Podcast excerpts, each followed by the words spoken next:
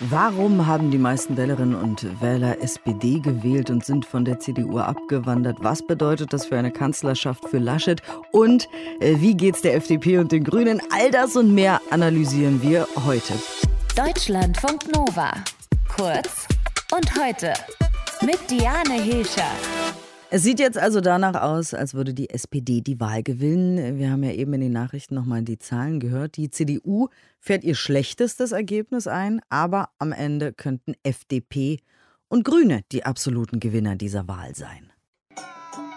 Und natürlich freue ich mich über das Wahlergebnis, das die Bürgerinnen und Bürger dieses Landes gewählt haben. Es ist ein Kopf-an-Kopf-Rennen. Diese Bundestagswahl lässt der FDP eine besondere Verantwortung zuwachsen. Es geht nicht um den kleinsten gemeinsamen Nenner, sondern es geht jetzt wirklich in diesem historischen Moment, die Weichen für die Zukunft zu stellen. Also, wer regiert am Ende das Land? Thorsten Faas ist Politikwissenschaftler und Wahlforscher an der Freien Universität Berlin und mit ihm wollen wir das Ganze jetzt mal hier ein bisschen analysieren. Also, die CDU fährt ihr schlechtestes Ergebnis ein, hatten wir eben gesagt, ihrer Geschichte. Liegt das jetzt tatsächlich am Kandidaten oder sollte da wirklich die Union abgestraft werden? Ja, die Union ist in einem Zustand von Unruhe, von Unklarheit, wo die Reise hingeht. Das haben wir auch in verschiedenen Stellen gemerkt. Laschet oder Söder, Laschet oder Merz. Es gab eine Reihe von Entscheidungen, wo man merkte, die Union weiß nicht so recht, wo sie hin will. Naja, und wenn das für eine Partei zutrifft, dann wissen Wählerinnen und Wähler auch nicht so genau, warum sie diese Partei wählen sollte. Und wenn dann noch ein Kandidat dazukommt, der ausweislich von Umfragen wirklich nicht gut dasteht, dann fehlen am Ende Gründe, diese Partei zu wählen. Und dann kommt in diesen beweglichen Zeiten am Ende eben auch ein solch historisch schlechtes Ergebnis dabei raus. Trotzdem sagt Armin Laschet, dass er der nächste Kanzler werden will. Ähm, ist das mutig oder ist das berechtigt?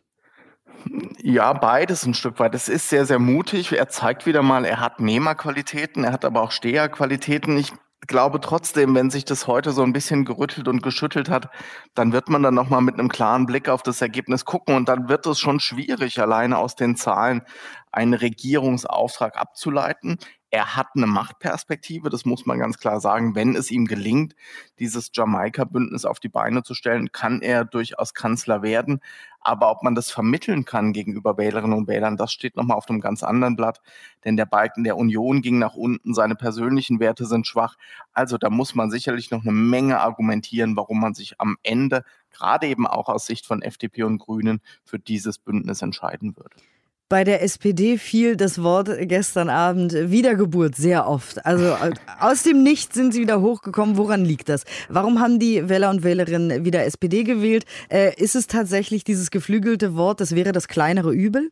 Ja, auch. Ähm, es gibt ein Papier eines Kollegen, der geschrieben hat, die SPD sei für viele Menschen die beste zweite Wahl. Und was da so ein bisschen mitschwingt, ist, dass es der SPD eigentlich in den letzten Jahren nicht gelungen ist, wirklich auf Platz eins zu kommen. Aber trotzdem ist sie in all der Zeit eine grundsätzlich wählbare Alternative geblieben. Und in dem Moment, in dem Union und Grüne jetzt einfach geschwächelt haben im Wahlkampf, stand die SPD, stand Olaf Scholz bereit. Es ging auch an vielen Stellen um soziale Gerechtigkeit, gerade im Leben von Menschen gibt es drängende soziale Probleme, Pflege, Herausforderungen etc. Und da kam schon eine Menge zusammen zugunsten der SPD. Insofern tut man ja, glaube ich, ein bisschen Unrecht, wenn man nur sagt, sie war das kleinere Übel, wobei 26, knapp 26 Prozent klar, auch das ist ein Ergebnis weit weg von typischen Volksparteiergebnissen, aber trotzdem insgesamt natürlich für die SPD. Und man hat es ja auch spüren können gestern, ein sehr, sehr respektables und die SPD geradezu euphorisierendes Ergebnis. Und jetzt entscheiden aber FDP und Grüne, wer die neue Regierung führt. Ne? Die sind die sogenannten Königsmacher, wie man immer so schön sagt. Sind das die eigentlichen Wahlsieger?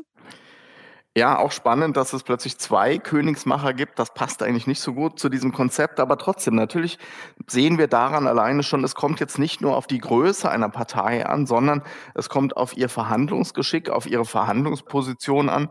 Und da sieht es für Grüne und FDP gut aus. Sie werden gebraucht. Insofern ist es auch interessant, dass Lindner jetzt sagt, ja, wir müssen uns erstmal untereinander da quasi in der Gruppe der Königsmacher einig werden es unterschätzt so ein wenig, dass es natürlich auch eine wichtige Rolle spielt, ob wir einen Unions- oder einen SPD-Kanzler haben.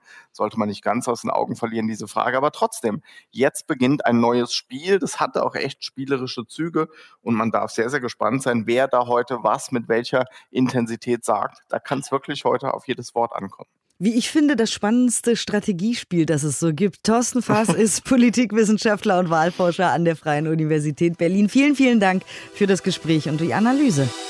Deutschlandfunk Nova. Kurz und heute.